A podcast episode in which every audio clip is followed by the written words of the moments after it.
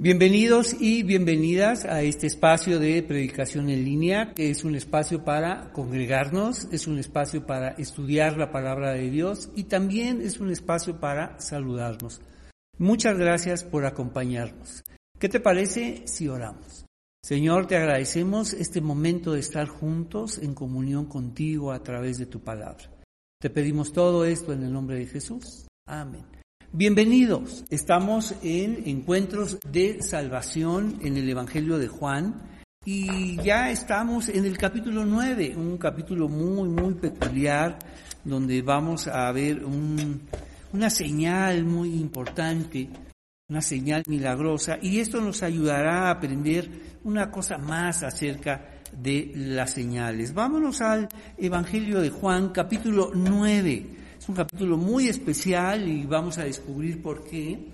Y sin embargo, vamos a anotar en, nuestro cuaderno, es bueno que nos acompañes con tu Biblia impresa, tu cuaderno de, de notas, donde puedes ir registrando todos estos enunciados que proponemos para que puedas organizar y puedas compartir incluso todo esto. Estamos en encuentros de salvación en el Evangelio de Juan, capítulo 9, y llamaremos encuentros de vistas. Vamos a darnos cuenta que la capacidad para ver, para mirar, para observar, es muy, muy importante en todo lo que viene. Vamos a ver, eh, vamos, una relación muy especial entre lo que es el prejuicio religioso y el sentido común, ¿no? Vamos a ver esta relación, este, entre el prejuicio religioso versus eh, sentido común. Entonces, vamos ahora a lo que son las señales porque lo que vamos a estudiar es una señal milagrosa que ya nos dimos cuenta que es una clave de lectura fundamental para el Evangelio de Juan, para comprender, forma parte de su estructura. Y vámonos, y quiero decirte que además de las señales, las señales apuntan, señalan siempre hacia algo más grande.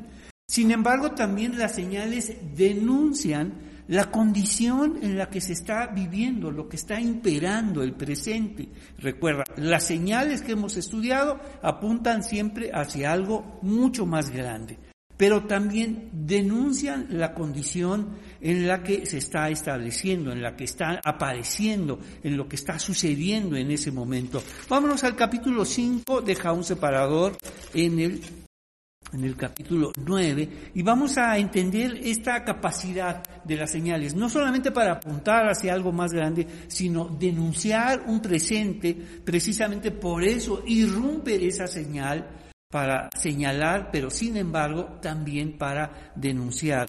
Capítulo 5, vamos esta señal y nos vamos al versículo, eh, versículo 2 Vamos a Juan 5, versículo 2. Nos dice, dentro de la ciudad, cerca de la puerta de las ovejas, se encontraba el estanque de Betesda, que tenía cinco pórticos cubiertos, una multitud de enfermos, ciegos, cojos y paralíticos, estaban tendidos en los pórticos. Uno de ellos era un hombre que hacía 38 años que estaba enfermo.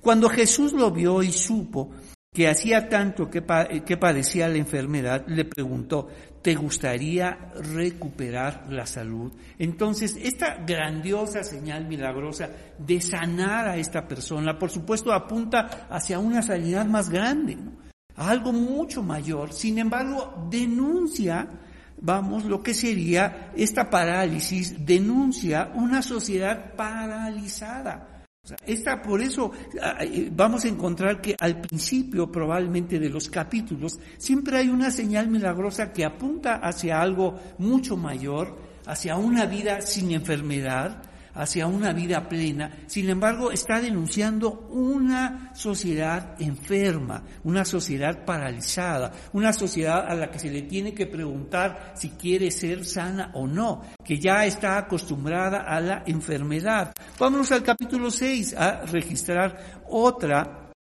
vamos otra otra sanidad y no, otra señal milagrosa y nos dice capítulo 6 versículo 8 entonces habló Andrés, el hermano de Simón Pedro, aquí hay un muchachito que tiene cinco panes de cebada y dos pescados, pero de, qué sirve eh, ante esta enorme multitud? Versículo 10, 6, 10, Jesús dijo, díganle a todos que se sienten. Así que todos se sentaron sobre la hierba en las laderas, solo contando a los hombres sumaban alrededor de cinco mil. Luego Jesús tomó los panes, dio gracias a Dios y los distribuyó entre la gente. Después hizo lo mismo con los pescados y todos comieron cuanto quisieron. Una vez que quedaron satisfechos, Jesús dijo a sus discípulos, ahora junten lo que sobró para que no se desperdicie nada. Esta señal milagrosa de alimentar a tantas personas, por supuesto señala un momento donde ya no habrá hambre, donde será una vida plena para todos. Sin embargo, denuncia, vamos, una sociedad hambrienta, una sociedad que tiene hambre, que, está padeciendo hambre en todos los sentidos, espiritual, física, social, económica. Entonces las señales no solamente nos apuntan hacia algo más grande, hacia, hacia, algo pleno, una vida sin enfermedad, una vida sin hambre. Sin embargo, están denunciando la situación en la que se está viviendo y en ese momento irrumpe la señal. Por eso Jesús decía, hay que aprender a observar esas señales. Y de ahí ya nos vamos al capítulo 9 y vamos a ver otra señal milagrosa que no solamente apunta hacia una vida mucho mejor, sino denuncia una sociedad en oscuridad. Y es precisamente cuando llega Jesús. Vean lo que dice. Entonces, ya vimos, el capítulo 5 denuncia una sociedad paralizada. El capítulo 6 denuncia una sociedad hambrienta y el capítulo 9 denuncia una sociedad en oscuridad. Y vamos a verla. Vamos, capítulo 9, versículo 1. Mientras caminaba, Jesús vio a un hombre que era ciego de nacimiento. Y esto es una tragedia. Y te diré por qué.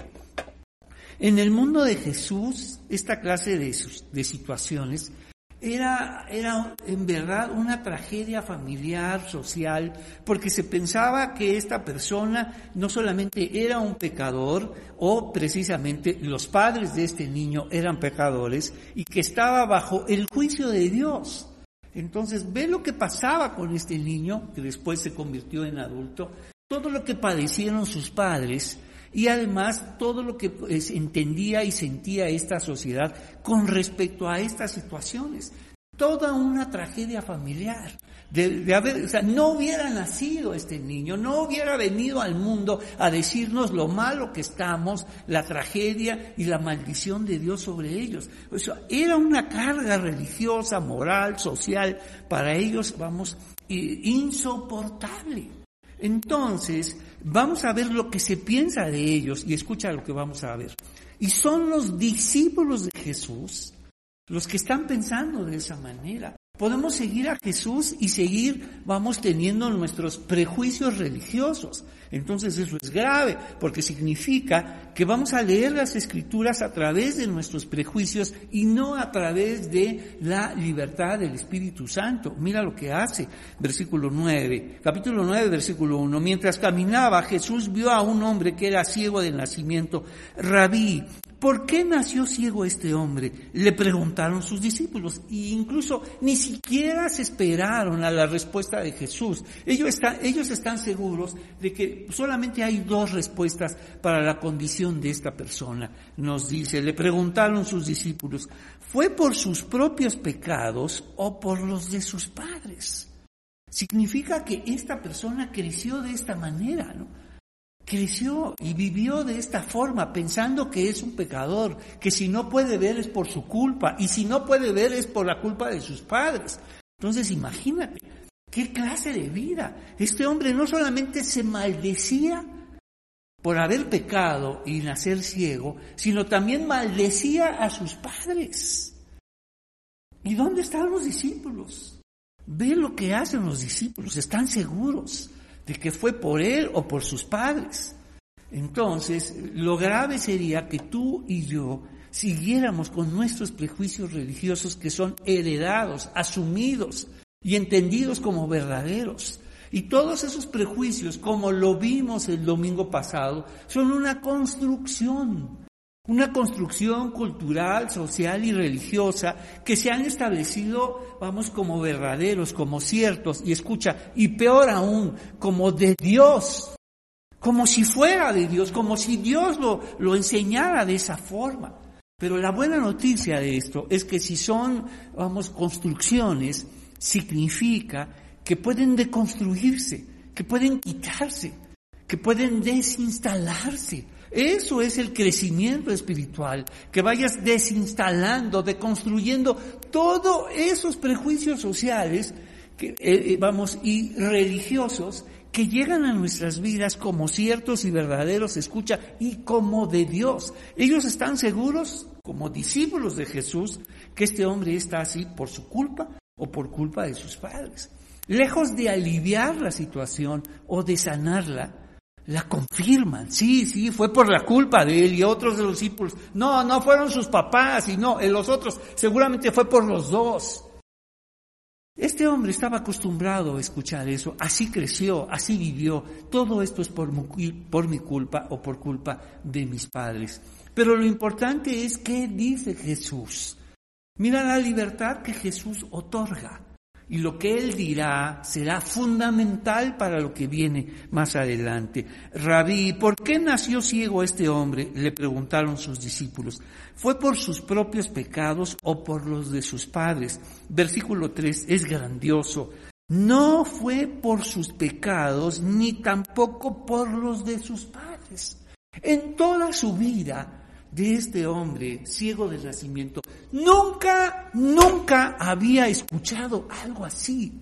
Nadie lo había liberado de esta forma, nadie le había dicho, no fue por tu culpa, ni la culpa de tus padres.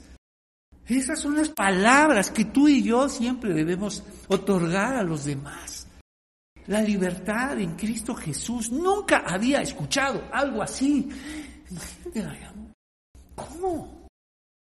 Escuchó la discusión de un grupo que estaba delante de él, estaba acostumbrado a que lo miraran, lo observaban. No podía ver, pero seguro percibía la, vamos, la mirada, vamos, condenatoria hacia él. Pero jamás, jamás había escuchado que alguien dijera, este hombre está así, no por sus pecados, ni por los pecados de sus padres. ¡Qué liberación! ¿Y, esto sucede en las iglesias o es todo lo contrario? Un señalamiento de los pecados de una persona y de los padres o no sé cuántas otras generaciones.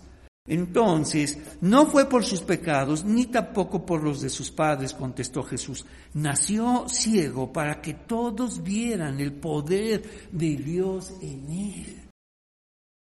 Dios tiene que ver conmigo, Dios tiene que ver con mi vida, Dios tiene que ver con mi ceguera. Cuando era, cuando él, creció pensando que estaba lejos de Dios, apartado de Dios, maldito de Dios. Y ahora escucha que no fue por sus pecados, ni tampoco por los de sus padres, y que Dios tiene algo que ver con él, grandioso. Debemos llevar a cabo cuanto antes las tareas que nos encargó. El que nos envió pronto viene, vamos, pronto viene la noche cuando nadie puede trabajar. Pero mientras estoy aquí en el mundo, yo soy la luz del mundo.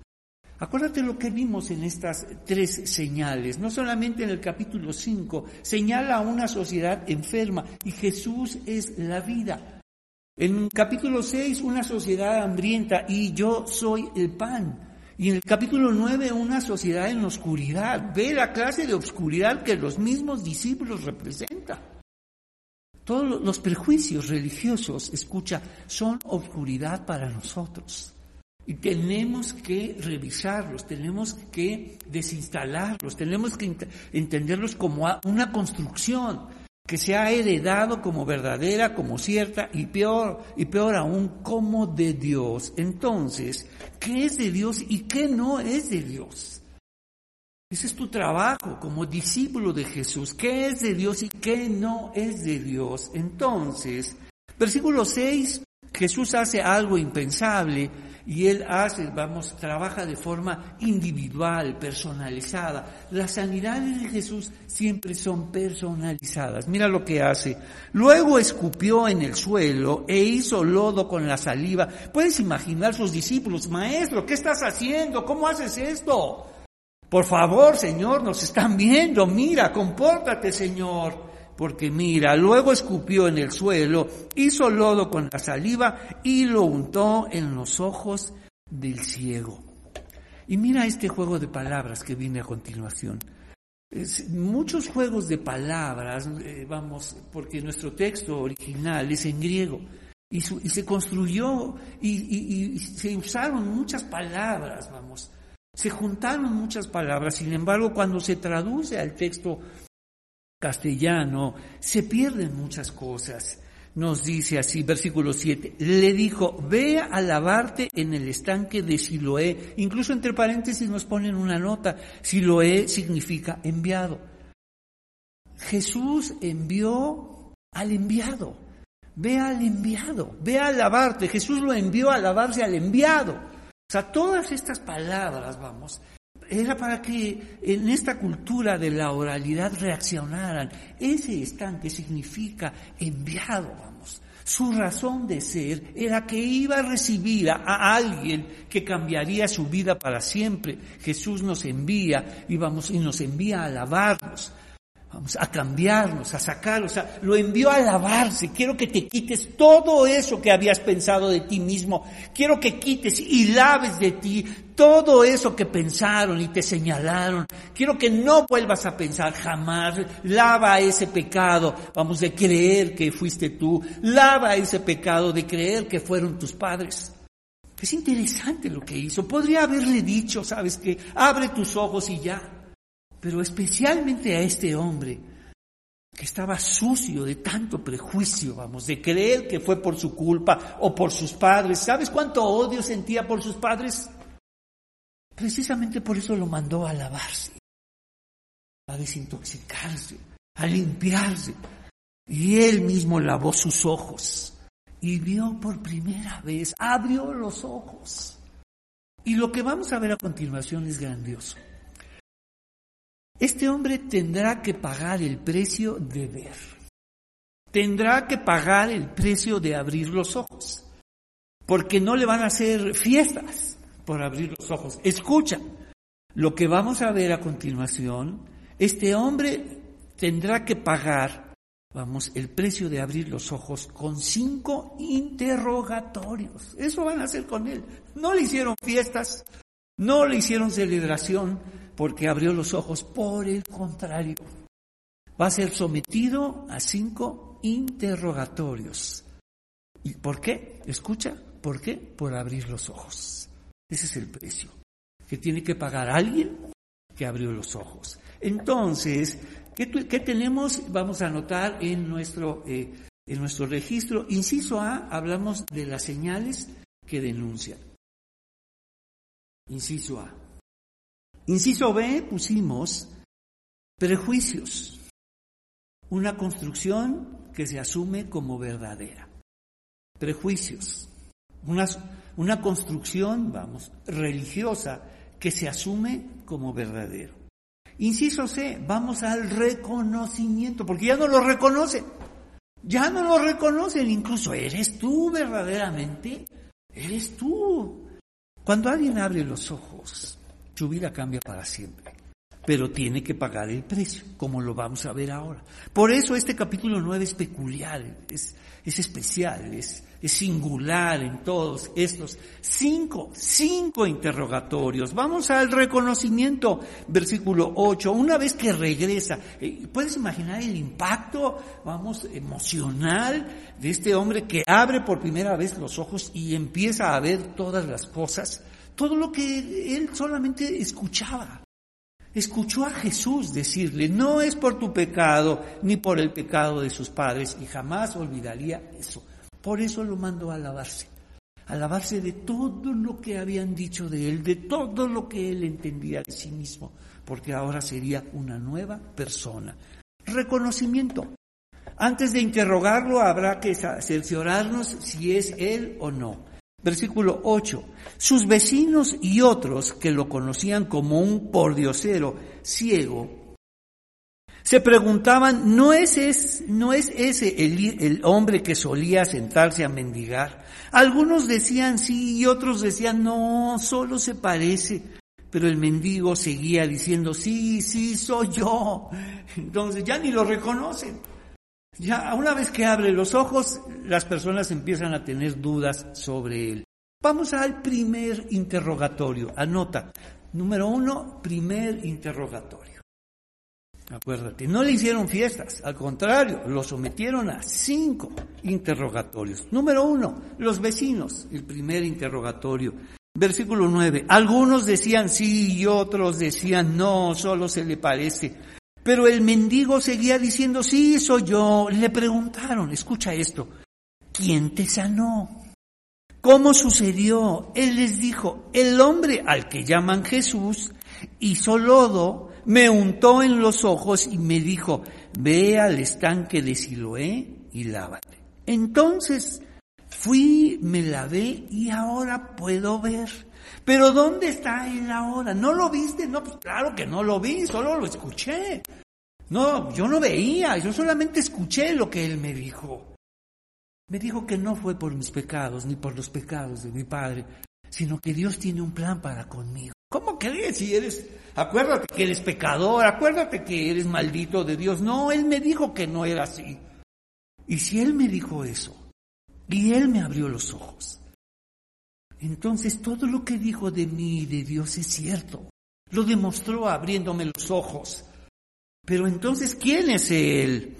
Pero el mendigo seguía diciendo, sí, soy yo, y le preguntaron, ¿quién te sanó? ¿Cómo sucedió? Él les dijo, el hombre al que llaman Jesús, hizo lodo, me lo untó en los ojos y me dijo, ve al estanque de Siloé y lávate. Entonces fui y me lavé y ahora te puedo, y ahora puedo ver. ¿Dónde está él ahora? Le preguntaron. No, no, no sé, contestó. Finalmente lo dejaron los vecinos y todo esto que pasó llegó a oídos de los líderes religiosos, ¿no? O sea, todo esto empezó, toda esta situación de este hombre que era conocido como el que se sentaba y mendigaba, Llegó a oídos de los religiosos los garantes escucha de la sana doctrina, los que autorizaban si era o no de Dios. ¿Y qué crees? Lo llevaron ahora a su segundo interrogatorio. Primer interrogatorio, ya vimos Juan 9 del 10 al 12. Primer interrogatorio, Jesús provoca asombro, curiosidad y desconcierto. Jesús provoca asombro, curiosidad y desconcierto. Vamos al segundo interrogatorio. Ahora es por los fariseos. Y mira lo que sucede. Antes de leer, recuerda, ellos están ahí porque nos denuncian a nosotros. Su comportamiento está ahí porque nos denuncian a nosotros como iglesia. Mira lo que puede pasar con nosotros, mira lo que está pasando con nosotros. Mira cómo los prejuicios religiosos pueden inundar nuestras clases, nuestras predicaciones, nuestras consejerías. Por eso debes identificarlos, debes saber que es una construcción social, cultural, religiosa, que ha llegado a nosotros como algo cierto, verdadero. Entonces, todos esos pasajes, vamos, que nosotros evadíamos, no, no, nosotros no somos los fariseos, nosotros somos los discípulos, no, están ahí para que nosotros nos identifiquemos, nos descubramos en su comportamiento, vamos, de creer que son los únicos que pueden reconocer a Dios y acreditar a Dios. Entonces, ve lo que nos dice. Vamos a nuestro segundo interrogatorio. Entonces llevaron ante los fariseos al hombre que había sido ciego, porque era día de descanso cuando Jesús hizo el lodo y lo sanó. Qué aprieto, qué confusión. Ahora resulta que Jesús no sabe que ese día es día de descanso y nada de esto se puede hacer. Incluso esa situación tan pequeña como elaborar lodo, vamos, era para ellos un problema. Ve, vámonos al capítulo 5, versículo 10.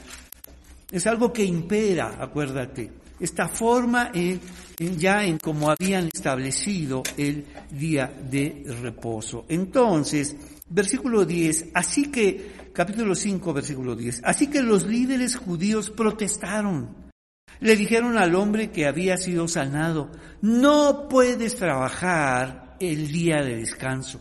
La ley no te permite cargar esa camilla.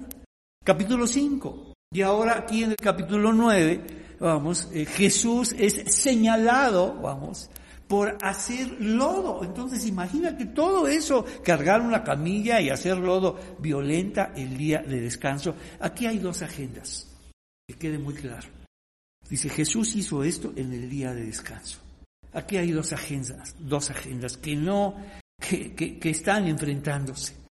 Entonces, lo que ellos no entendieron es que la agenda importante es la de Dios, no la de ellos. Y que tu agenda, vamos, que tu agenda y la nuestra se acople a la agenda de Dios, ¿no? O sea, o una de dos, o Jesús no sabía que era, vamos, era día de descanso, era día de reposo, era el Shabbat, y dijo, qué barbaridad, y le dijo a sus discípulos, ¿por qué no me dijeron que era sábado? ¿Por qué no me dijeron que era día de descanso? O Jesús lleva otra agenda, y a ti y a mí nos toca adaptarnos a la agenda de Dios, ver cómo Jesús divide los días, cómo ve los días. Y Jesús decidió hacer esto en este día. Y por otro lado, los líderes religiosos que ven en la oscuridad, acuérdate, este milagro, esta señal milagrosa, no solamente apunta hacia una vida plena, sino denuncia la oscuridad de la sociedad y en especial de los líderes religiosos que no están entendiendo lo que está haciendo. Mira lo que, míralo en lo que han convertido el día de reposo. Vamos a señalar a un hombre, vamos, porque está cargando su camilla y señalar a Jesús porque está haciendo lodo. Mira lo que podemos convertir. Mira lo que es nuestra agenda con respecto a la agenda de Dios. Entonces, versículo 13, llevaron ante los fariseos al hombre que había sido sido ciego, porque era día de descanso cuando Jesús hizo el lodo y lo sanó. Los fariseos, versículo 15, lee conmigo, los fariseos interrogaron al hombre sobre todo lo que había sucedido y les respondió, Él puso lodo sobre mis ojos y cuando me lavé pude ver. ¿Te acuerdas lo que dijimos al principio? Que íbamos a ver una relación entre el prejuicio religioso versus el sentido común. Este hombre, ¿sabes? Estaba, estaba eh, mirando todo esto, ahora usando esta palabra, leyendo todo lo que pasó a través de su propia experiencia, a través de lo que había sucedido con él. Él me dijo, me puso lodo, me dijo, me envió y ahora estoy viendo. Está, él va a contestar los interrogatorios, se va a defender a través de su sentido común porque él no tenía esa instrucción religiosa. Le fue negada esa instrucción religiosa, le fue negada la vida. Lo único que sabía de él era que era pecador y que sus padres también y que estaba bajo el juicio de Dios. Y ahora él está decidiendo en base a su sentido común. Escucha, como Pablo alguna vez lo dice en Romanos. ¿Sabes cómo estaba respondiendo? En base a la ley escrita en su corazón. Aquellos que no tienen ley como él, deciden y proceden en base a la ley escrita en su corazón. Dice, este hombre viene de Dios. ¿Cómo puedes decir esto? Este hombre viene de Dios. Miren lo que hizo conmigo. No es como, no es lo que ustedes dicen, versículo 15, los fariseos interrogaron al hombre sobre todo lo que había sucedido y él les respondió, él puso el lodo sobre mis ojos y cuando me lavé pude ver. Algunos de los fariseos decían, ese tal Jesús no viene de Dios porque trabaja en el día de descanso. ¡Wow! vamos, prejuicio religioso, vamos, contra eh, sentido común. Otros decían, pero ¿cómo puede un simple pecador hacer semejantes señales milagrosas? Así que había una profunda diferencia de opiniones entre ellos. Vamos a nuestro segundo interrogatorio. Juan 9, del 13 al 16. Jesús provoca que surja los prejuicios religiosos. Su presencia hace que surjan, que salgan a flote, que sean evidentes. Ve lo que está pasando. la presencia de Jesús hizo que todos esos prejuicios religiosos salieran a flote, se hicieran evidentes. ¿no? Esa es una de las, vamos, su presencia provocaba eso. Ya vimos, segundo interrogatorio, Jesús provoca que surjan los prejuicios religiosos. Bien, vamos a continuar con estos interrogatorios. Este hombre sin ley, señalado como pecador y de padres pecadores y bajo el juicio de Dios, está respondiendo ante, vamos, eh, quienes lo están acusando con su sentido común. Él no, él fue, eh, eh, no le, se, le permitió, vamos, saber de la ley. Sin embargo, él está respondiendo a través de la ley escrita en su corazón. Y está procediendo de otra manera, está reconociendo a Dios, está reconociendo que esto viene de Dios. Ahora entendemos por qué Jesús dijo, eh, eh, no fue por sus pecados, ni tampoco por lo de sus padres, contestó Jesús. Nació ciego para que todos vieran el poder de Dios en él. Y déjame decirte, y el poder de Dios en él va más allá de la sanidad que él recibió, porque algunos pensarían, vamos, eh, que el poder de Dios en este hombre solo se limita a que Dios le abrió los ojos. No, la capacidad que tiene él de reconocer a Dios en su vida, la capacidad que tiene él de defenderse ante estos interrogatorios y decir, esto es de Dios. ¿Cómo no? Tú no eres de Dios. ¿Tú quién eres para enseñarnos? Esto es de Dios. Una cosa estoy seguro, yo no veía y ahora veo por ese hombre. Eso es gloria para Dios. Cuando tú estás seguro, cuando tú hablas a través de tu propia experiencia de lo que Dios ha hecho en tu vida, eso es glorificar a Dios, hermano. Y seguramente has sanado muchas veces tu vida y ni cuenta te has dado. Han pasado muchas cosas y no te has percatado de ello. Cuando lo reconocemos, damos gloria a Dios. Y vámonos a nuestro tercer interrogatorio. Otra vez los fariseos, ellos son los expertos en decidir si viene o no de Dios. Y nos dice, versículo 17, eh, luego los fariseos volvieron a interrogar al, al hombre que había sido ciego. A ver, ya vimos, a ver, dinos tú, dinos tú, me encanta esta parte. ¿Qué opinas del hombre que te sanó? Y él dice, creo que debe ser un profeta, contestó el hombre. O sea, no es un pecador como ustedes dicen, es un profeta. Miren lo que ha hecho conmigo. Dice, aún así los líderes judíos, escucha, se negaban a creer que el hombre había sido ciego. Ahora podía ver, así que llamaron a sus padres. O sea, este hombre insistía. Entonces, vámonos al tercer interrogatorio. Pero ¿qué crees? ¿Qué idea crees que les digo?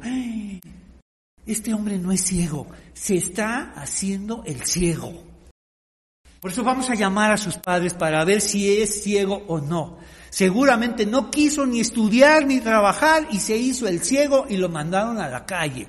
Entonces, es, a esa conclusión llegaron. Vamos a hablar con sus padres para que ellos nos digan si es o no ciego. O tal vez se está haciendo el ciego, se está haciendo como dice Proverbios 32, de la vista gorda, porque ojos que no ven, corazón que no siente. Tal vez está en esa situación.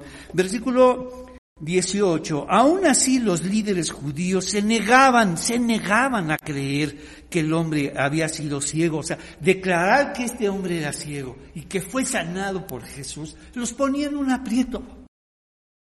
Los ponía en un aprieto porque tendrían que reconocer que Jesús es, no es un pecador, es más que un profeta y que esto que, que está haciendo viene de Dios.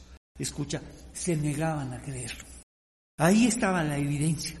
Era contundente que este hombre había sido ciego de nacimiento y, vamos, y le fueron abiertos los ojos. Escucha, ¿por qué está pasando todo esto? Porque abrieron los ojos de este hombre. Porque decidió ver, porque quiso ver. Porque cuando te abren los ojos y empiezas a ver, vienen los interrogatorios, las sospechas, las acusaciones. No hubo fiestas para él, no hubo celebraciones. Por el contrario, hubo acusación, sospecha, ahora van a llamar a sus papás. ¿Y cuál fue el costo? Este es el costo de ver. Cuando tú eres creyente, tienes que pagar el costo de ver. Porque mucha gente no quiere ver, no quiere saber nada. No, no, no, no, no me digas, no me cuentes, no quiero saber nada. Claro, es muy cómodo hacerse el ciego. Es muy cómodo no ver la, realidad, no ver las cosas tal y como son. Lo que Dios quiere mostrarte. Entonces, versículo 18, eh, aún así los líderes se negaban a creer que el hombre había sido ciego y ahora podía ver, así que llamaron a sus padres. Vámonos al cuarto interrogatorio. El tercer interrogatorio, vamos, anotamos Juan 9 del 17 al 18. Tercer interrogatorio, Jesús provoca distintas emociones. Ve todo lo que provoca Jesús. Cuando abre los ojos, es una revolución abrir los ojos, hermano. Abre los ojos, hermano. Abre los ojos, hermana. Ya dejan de negar lo evidente, porque los religiosos se negaron, vamos, que tu religión te ayude a ver, no a no ver. Mira lo que pasaba, se negaban a ver. O sea, qué ironía, se negaban a ver. Cuando este hombre, si algo quería, era ver. Pero hay que pagar un costo. Entonces, ya vimos en nuestro primer interrogatorio, Jesús provoca asombro, curiosidad y desconcierto. Segundo interrogatorio, Jesús provoca que surjan los prejuicios religiosos. Tercer interrogatorio, Jesús provoca distintas emociones. Todavía nos quedan dos interrogatorios. Vamos al número cuatro. Llamaron a sus padres, ahora vamos, ya, seguramente porque llegaron a esta brillante conclusión de que este hombre se está haciendo el ciego. No quiso ni estudiar ni trabajar, vámonos, hacerse al ciego. Entonces, versículo 19, ¿es este su hijo? Le preguntaron. ¿Es verdad que nació ciego? Si es cierto, ¿cómo es que ahora ve? A ver, díganos, díganos. Sus padres contestaron, otra vez los prejuicios religiosos. Tienen tanto peso que nos llevan a decir otras cosas. Los prejuicios religiosos nos roban la libertad de creer, de declarar, de alabar a Dios. Nos llevan a una doble vida. Mira lo que dice, versículo 20. Sus padres contestaron, sabemos que Él es nuestro hijo y que nació ciego, pero no sabemos cómo es que puede ver ni quién lo sanó. No podían declarar, no podían gozarse con su hijo. Mira los prejuicios religiosos, no puedes, no puedes declarar, no puedes hablar libremente, no puedes gozarte. No pudieron gozarse con su hijo no pudieron alegrarse con él, porque a su hijo le fueron abiertos los ojos. Y no solamente ellos, él, sino ellos también tuvieron que pagar el precio de que su hijo viera. Y nos dice, pero no sabemos cómo es que ahora puede ver ni quién lo sanó. Pregúntenselo a él, ya tiene edad para hablar por sí mismo. Pero ¿por qué dijeron de esta manera? ¿Por qué no, no se gozaron con su hijo? ¿Por qué no declararon? Por supuesto que sabían quién, qué había sucedido con su hijo. Versículo 22, porque los padres dijeron eso por miedo a los líderes judíos. ¿Los líderes de tu iglesia te inspiran miedo o te inspiran confianza? ¿Tú como líder inspiras miedo o confianza? ¿Hay libertad para hablar, para expresarse? ¿O son los prejuicios religiosos que te vuelven educado, cauto, mesurado? Mejor no digo nada. Mira lo que estaba pasando. Estos hombres no pudieron gozarse con su hijo. Porque ¿cómo se van a gozar de algo que los líderes religiosos están descalificando? Entonces los padres dijeron eso por miedo a los líderes religiosos, quienes habían anunciado, ¿qué habían anunciado? Que cualquiera que dijera que Jesús era el Mesías sería expulsado de la sinagoga. El precio de ver. El precio de ver. Sería, es ser expulsado él y sus padres de la sinagoga. Recuerda que en la sinagoga se establecían los acuerdos sociales, familiares, comerciales, todo sucedía ahí. Les robarían la vida, con eso amenazaban. Cualquier cosa que pasara fuera, vamos, sería expulsado de la sinagoga o sería expulsado de la iglesia. Entonces, sería expulsado de la sinagoga. Por eso dijeron, ya tiene edad suficiente, vamos, entonces pregúntenle a él. Cuarto eh, interrogatorio, Juan 9, del 19 al 23. Jesús provoca miedo y vergüenza, también él. Por eso no todo el mundo quiere confesar a Jesús. No todo el mundo quiere declarar que Jesús es el Señor, porque ¿qué van a decir en mi trabajo? ¿Qué van a decir en mi familia? ¿Qué van a decir mis amigos? ¿Qué van a decir los demás? Por eso no puedo abrir los ojos, porque no es tan sencillo, algunos dicen. Entonces, también Jesús provoca miedo y vergüenza. No todo el mundo declare, por eso Jesús mismo decía, cualquiera que confiese en mi nombre delante de todos, yo lo confesaré delante de mi Padre. Vámonos ahora a nuestro quinto interrogatorio. Otra vez lo llevaron con los fariseos. Bueno, probablemente este hombre dijo, de haber sabido ni abría los ojos. Porque todo lo que está pasando, esto significa ver, esto significa abrir los ojos, ser interrogado, cuestionado, amenazado, amenazar a mis padres, no nos podemos gozar. Esto significa ver. Mira cuánta oscuridad. ¿Recuerdas? Las señales no solamente apuntan hacia algo más grande, sino denuncian la condición de esa sociedad. Y era una oscuridad total sometidos, vamos, por miedo a los líderes religiosos. Y estos líderes religiosos sometidos ellos mismos a sus propios prejuicios, a sus propias interpretaciones de la ley, no podían ir más allá. Y llegaron a estas cuestiones tan, vamos, tan minuciosas, vamos, que terminan en el ridículo de decir, no puedes llevar una camilla porque violentas el día de reposo, no puedes hacer lodo porque violentas el día de reposo. Mira este grandioso día de adoración, de gozo, de reflexión, vamos, y gratitud en lo que se convirtió. Mira lo que podemos hacer con las cosas de Dios. Entonces, por segunda vez, vámonos a nuestro quinto interrogatorio, versículo 24. Por segunda vez llamaron al hombre que había sido ciego y le dijeron, a ver, a ver, Dios debería recibir la gloria por lo que ha pasado. Y él mismo, ¿te acuerdas cuál era? Que Jesús dijo, Dios iba a recibir gloria de todo esto. Y lo estaba haciendo a través de este hombre, ¿no? Ellos asumían que solo podía recibir gloria de ellos. Porque sabemos que ese hombre Jesús es un pecador. Wow. Ellos no podían, vamos, porque reconocer lo contrario, escucha, significaría abrir los ojos. Entonces, yo sé, yo no sé si es un pecador, vamos a este hombre que está respondiendo desde la ley escrita en su corazón, desde el sentido común. Versículo 25. Yo no sé si es un pecador, respondió el hombre, pero lo que sé es que yo antes era ciego y ahora puedo ver. Escucha, escucha lo que él, cómo está contestando. No está contestando no está contestando como los líderes religiosos. Pues la Biblia dice, y la Biblia dice, y la Biblia dice. Así contestan los líderes religiosos. Así, y la Biblia dice, y la Biblia dice. Él está contestando desde su propia experiencia. Espero que puedas tú contestar así.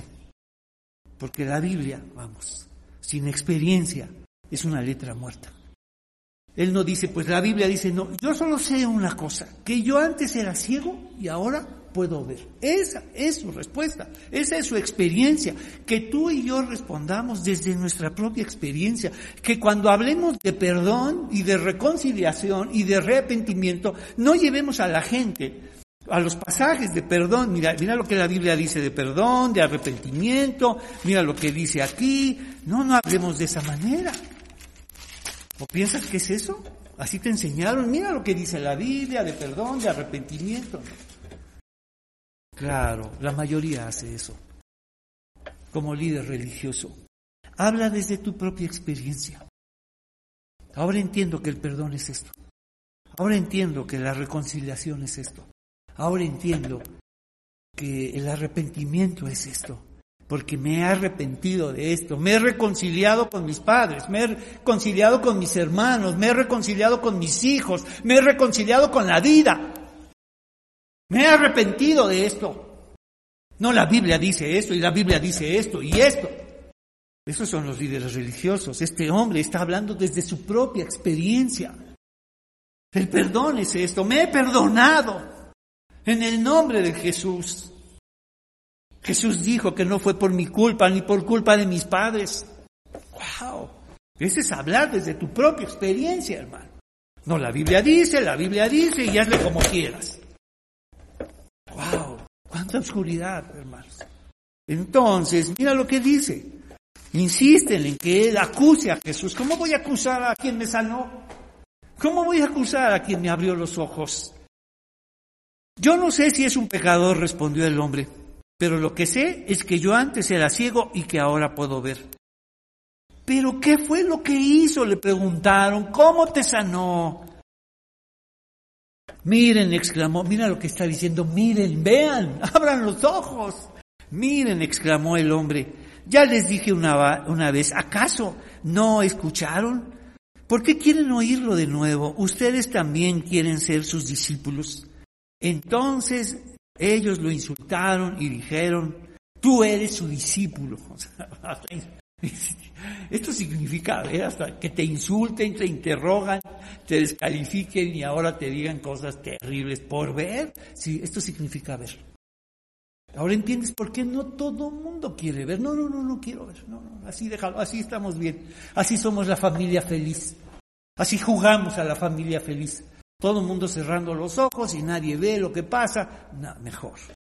Ya les dije una vez, ¿acaso no me escucharon? ¿Por qué quieren oírlo de nuevo? ¿Ustedes también quieren ser sus líderes, sus discípulos? Entonces ellos lo insultaron y dijeron, tú eres su discípulo, pero nosotros somos discípulos de Moisés. Sabemos que Dios le habló a Moisés, pero no sabemos ni siquiera de dónde proviene este hombre.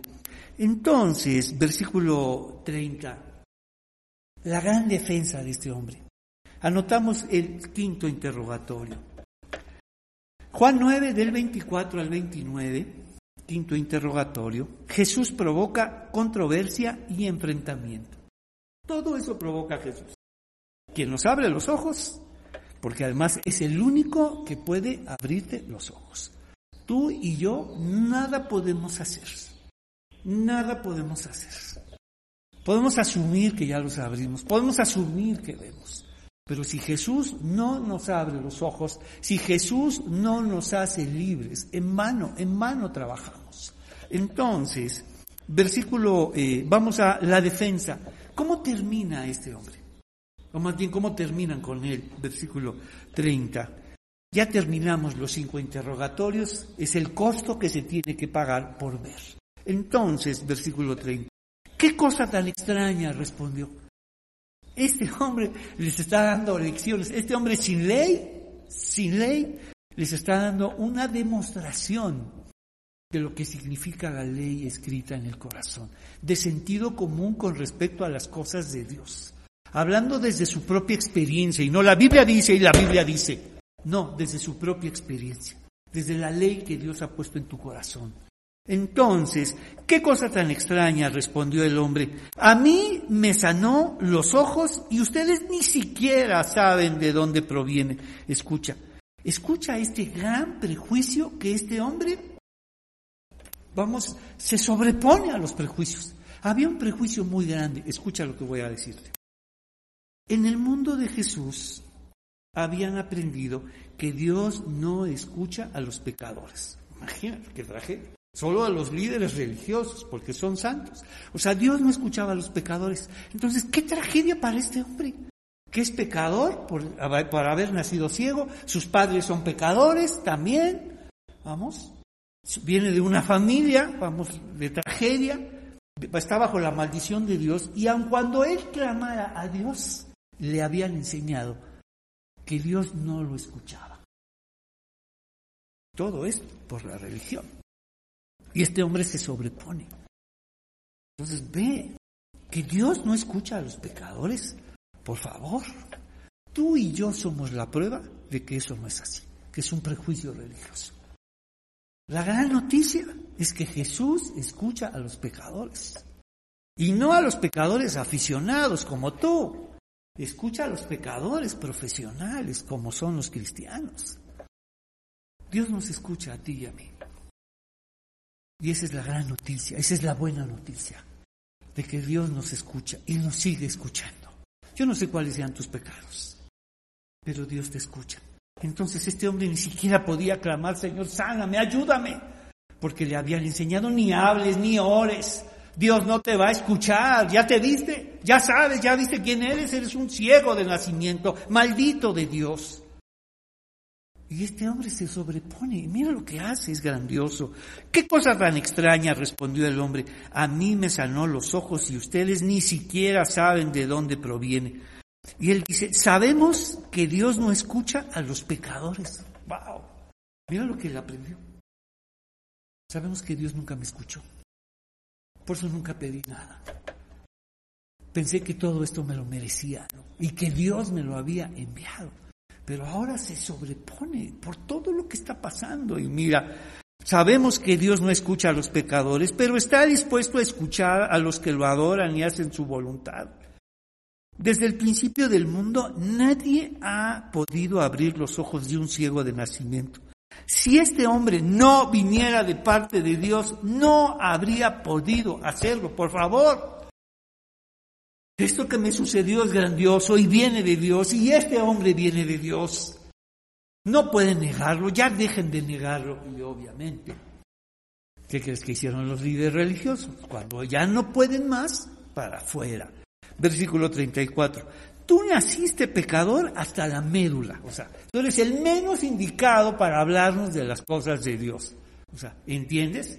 Eres el menos indicado, eres un pecador de nacimiento, hasta la médula. Y nos dice, le respondieron, ¿acaso tratas de enseñarnos a nosotros? Los líderes religiosos no aprenden de nadie si no es un hombre o un maestro destacado. Que no te pase a ti y a mí esto. Porque a lo mejor tú ya no aprendes de nadie, tú ya no aceptas ninguna enseñanza si no viene de un maestro o maestra reconocido. Y esa es una señal de que te has convertido en un líder religioso. Ya no aceptas enseñanza de nadie. Ya estás en un nivel tan alto que solo tiene que ser de un maestro reconocido. Y eso significa que nos perdemos de muchas enseñanzas. Y todas las personas tienen mucho que enseñarnos podemos aprender unos de otros. Y que no te conviertas en un líder que solo determinados maestros y de cierto nivel puedes aprender. Eso significa que te has privado de muchas bendiciones. Ellos los le estaban enseñando y no, no reconocieron a Dios detrás de este hombre con esta gran experiencia. Tú naciste pecador, hasta la médula le respondieron, ¿acaso tratas de enseñarnos a nosotros? y lo, y lo echaron de la sinagoga. Esto significa ver. Esto significa ver. Significa que te van a echar. Te van a interrogar cinco veces, te van a maldecir, te van a, te van a marginar y vas a ser expulsado probablemente de la sinagoga. Ahora entiendes por qué no todos quieren ver. Por eso es grandioso que un creyente le fueron abiertos los ojos por la gracia y misericordia de Dios. ¿Y qué crees que hace Jesús? Una vez que este hombre está expulsado, decide encontrarlo, decide buscarlo. Y mira, versículo 35. Cuando Jesús supo que lo habían, lo, lo que había pasado, encontró al hombre y le preguntó, ¿crees en el Hijo del Hombre? Versículo 36, ¿quién es, Señor? contestó el hombre. Quiero, quiero creer en Él. Ya lo has visto, le dijo Jesús, y estás y está hablando contigo. Sí, Señor, creo, dijo el hombre, y adoró a Jesús. ¡Qué encuentro tan grande! Todos aquellos, para eso te abrió los ojos, para que veas a Jesús. Para que veas a Jesús y reconozcas a Jesús. Entonces Jesús les dijo, yo entré en este mundo para hacer juicio y para dar vista a los ciegos y para demostrarles a los que creen que ven que en realidad son ciegos. Entonces, quisiera terminar con esto, versículo 3, no fue por sus pecados ni tampoco por lo de sus padres. Y esto es libertad y cuando y eso debe estar en todos nuestros mensajes. ¿Y sabes qué? La buena noticia, Dios escucha a los pecadores y para prueba, tú y yo. ¿Qué te parece si oramos? Señor, te damos gracias por habernos escuchado y porque siempre nos escuchas. Sí, somos pecadores, Señor. Somos pecadores. Y gracias por escucharnos en medio de, todo lo que sucede en nuestras vidas. Gracias por abrirnos los ojos. Y gracias, Señor, por el precio que vale, que sucede cuando abrimos los ojos, porque vale la pena pagar. Y sigue abriendo nuestros ojos y ayúdanos a ver y reconocerte en todo. Te pedimos todo esto en el nombre de Jesús. Amén. Que el Señor los bendiga. Muchas gracias por acompañarnos y nos vemos el siguiente domingo.